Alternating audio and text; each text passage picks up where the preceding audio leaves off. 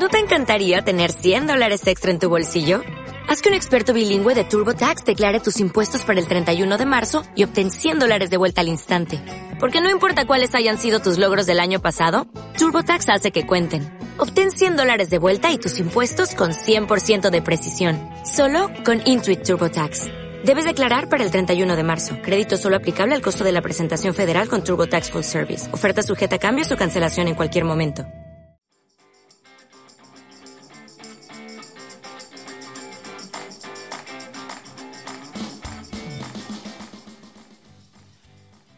Buenas tardes y bienvenidos un día más a Cojeando. En el día de hoy estarán detrás de los micros Javier Español, Miguel Huetas y Sara Álvarez. Hoy en Cojeando vamos a informaros del tiempo para mañana y después entrevistaremos a un ilustre personaje relacionado con el mundo del ajedrez. A continuación aprenderemos un poco de inglés con Alba Mañanet y acabaremos el programa recorriendo la comarca de la Jacetania. Aunque hoy también tendremos una sección sorpresa, así que quédense para oírla. El día de hoy, bien interesante.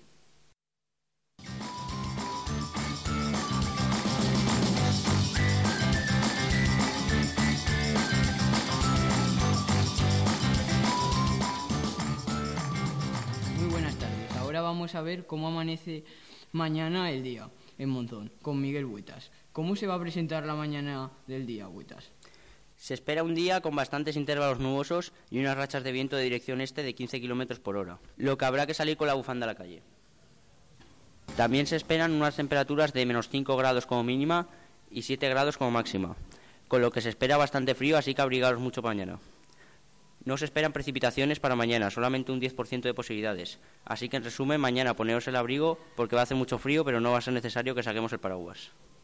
Muchas gracias, espero que les haya servido de utilidad, que pasen unas muy buenas noches y un gran día mañana. Hasta la próxima.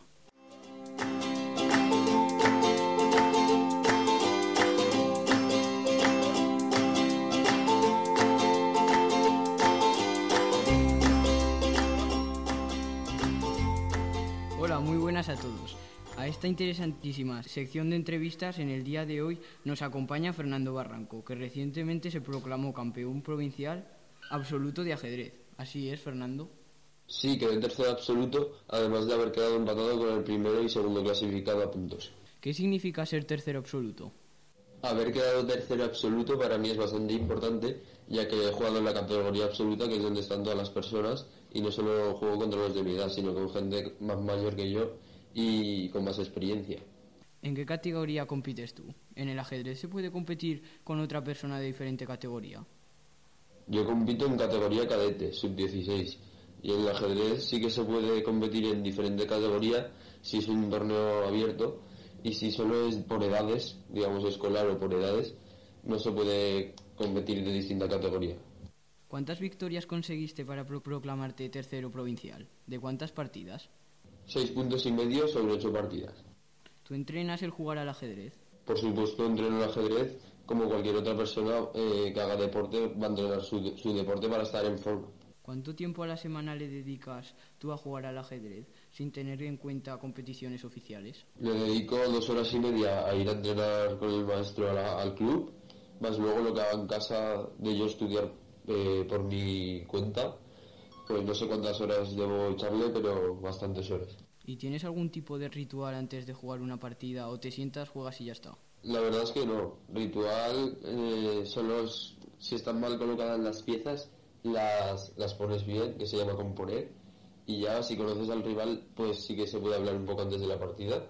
Y cuando va a empezar, le deseo suerte. ¿Cómo te vino a ti el afán de jugar al ajedrez? ¿Lo practica alguien de tu familia? La verdad es que nadie en mi familia practica el ajedrez, pero yo desde pequeño le cogí una fuerte afición y mi madre me, me apuntó a ajedrez. Y yo, pues desde los nueve años, llevo jugando al ajedrez, que son en torno a los siete años que llevo jugando al ajedrez.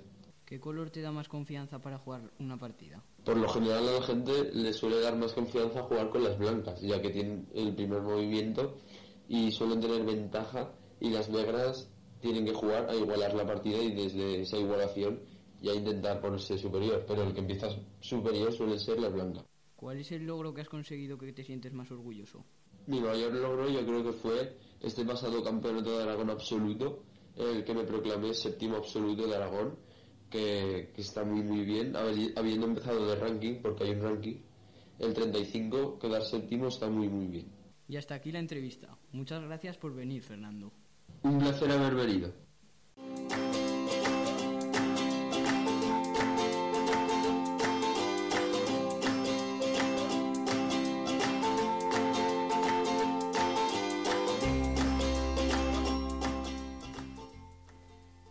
People, we are going to teach you when use for, signs and how long in present perfect. But this lesson isn't going to be boring like others. First, we will explain you the use and then we are going to do a contest with you. Yes, so let's start the explanation.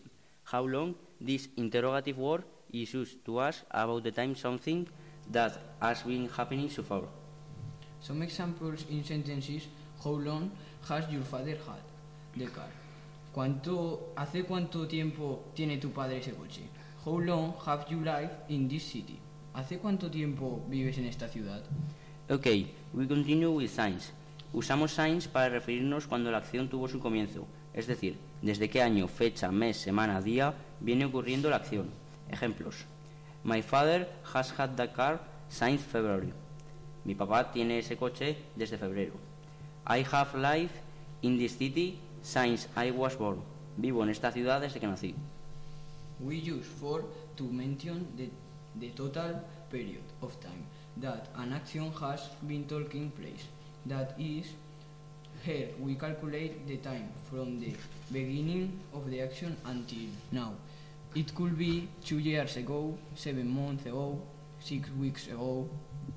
Some examples. My father has had the car of seven months. Mi papá tiene ese coche desde hace siete meses.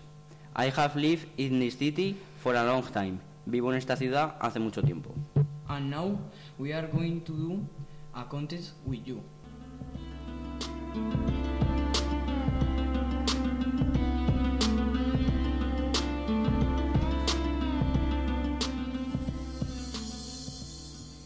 Sí, así que si sabéis las respuestas, llamarnos y podréis estar en nuestro estudio para ver cómo trabajamos. Okay, let's go. Translate this sentence. ¿Cuánto tiempo hace que estudiáis inglés? Hemos estudiado inglés desde tercero de primaria. Hemos estudiado inglés desde hace ocho años.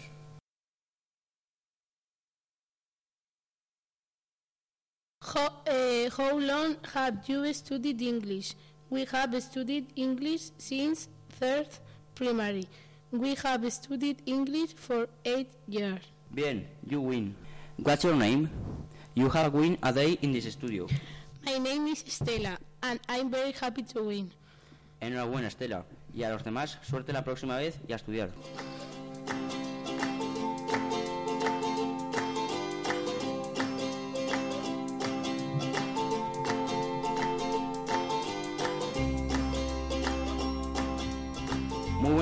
Amigos míos y bienvenidos a una aventura más. En el día de hoy visitaremos y conoceremos las curiosidades de una de nuestras comarcas más curiosas, la Jacetania. La Jacetania cuenta con una población de 18.511 habitantes, de los cuales 12.889 son de Jaca. La capital del territorio supone la mayoría de la población total de la comarca, por lo tanto estamos ante un problema claro de concentración poblacional. Esta es la comarca número 14 en cuanto a población. Resulta muy sorprendente ya que supera por comarcas como el Cinca Medio que tiene una menor superficie.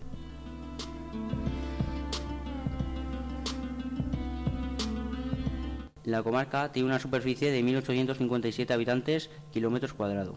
Es una de las comarcas con mayor superficie de Aragón y tiene una densidad de población de 10 habitantes kilómetros cuadrados.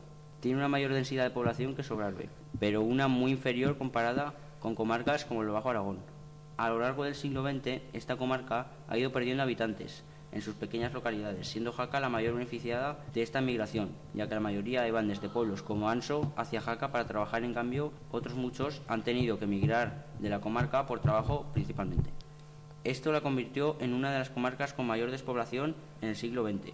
Actualmente se está recuperando de esta despoblación y es una de las comarcas con mayor crecimiento de toda Aragón, debido a su mejoría en los sectores económicos de los que enseguida hablamos.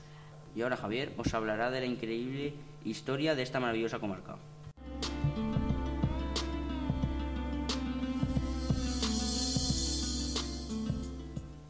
En el patrimonio de estilo románico destacan la Catedral de Jaca y el Gran Monasterio de San Juan de la Peña. Otros monumentos religiosos son la iglesia románica de Santiago y del Carmen, en Jaca, Santa María y San Caprasio en Santa Cruz de las Heros, sin despreciar una de las mejores colecciones de pintura románica de Europa, que se encuentra en el Museo Diocesano de Jaca, extraídas de los muros de la iglesia como Navasa, Cuesta o Vagues. También dispone de emblemáticas construcciones militares, a destacar el conjunto defensivo de la Ciudadela, en Jaca, la Torre de Fusileros, en Canfranc, y no menos emblemáticos resultan los fuertes de Col, de Ladrones, que domina desde lo alto de la estación ferroviaria de Canfranc, y de Rapitán, que domina Jaca desde el cerro del mismo nombre. Y lo más importante de todo es que allí es donde comienza el Camino de Santiago en Aragón, que es una ruta para todo el mundo que tiene su inicio aquí y está acompañado de numerosos paisajes propios de la comarca. Ahora va a venir una voz autorizada de esta comarca que nos va a hablar sobre su economía.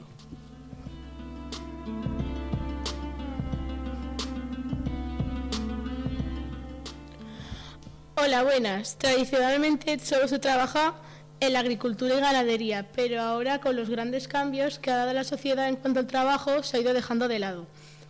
¿Y actualmente siguen siendo importantes estos trabajos en la comarca? La ganadería sigue siendo un papel fundamental en la economía, pero sin embargo la agricultura ya no está trabajada. ¿A qué es debido que la ganadería siga siendo importante en la comarca? Es debido a que hay numerosos pastos para los animales. ¿Y qué otros trabajos podemos encontrar?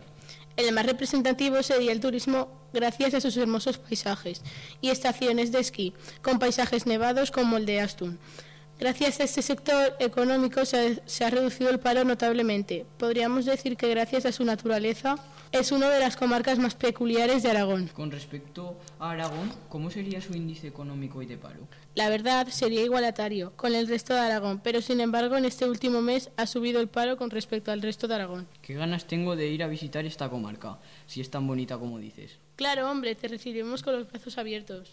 Ahora os vamos a hablar sobre las curiosidades que nos han despertado esta comarca.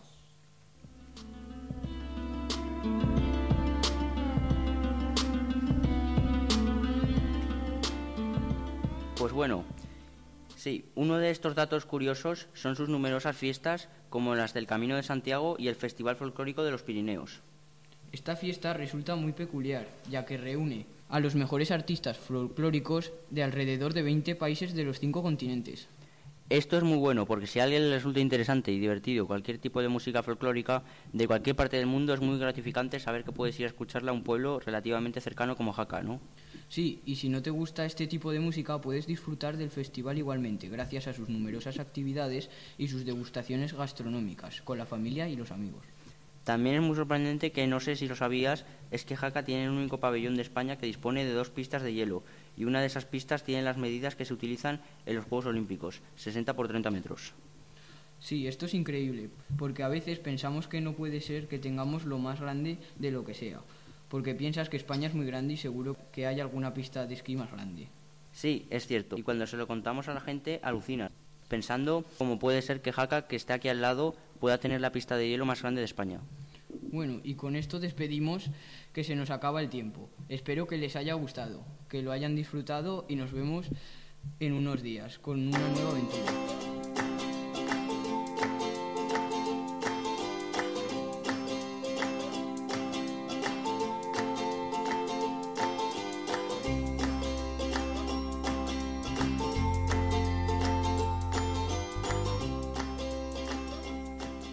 Hola a todos oyentes y ahora en Cojeando os explicaremos mi compañero Miguel y yo Javier lo más curioso que nos han planteado esta semana los profesores.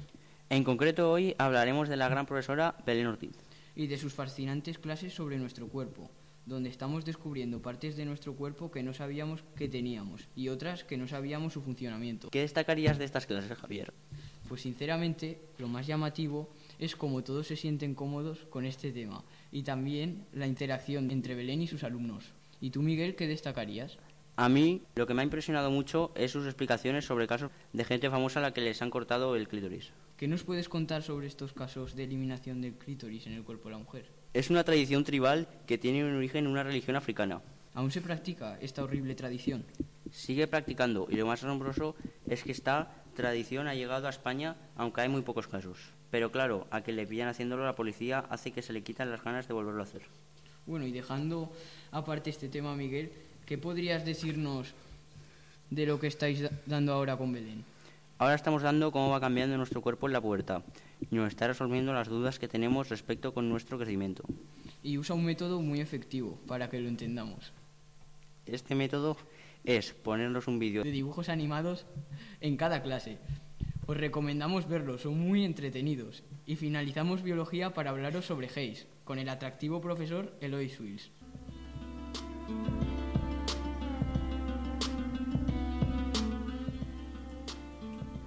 con el que estamos adoptando en nuestras mentes numerosas dotes culturales. como las características de cada comarca de Huesca. Os recomendamos pasar un tiempo con él debido a que es una persona muy interesante. Esta cualidad es reflejada en cada una de sus clases, con sus numerosas anécdotas. Y hasta aquí esta sección. Les despedimos en Cojeando.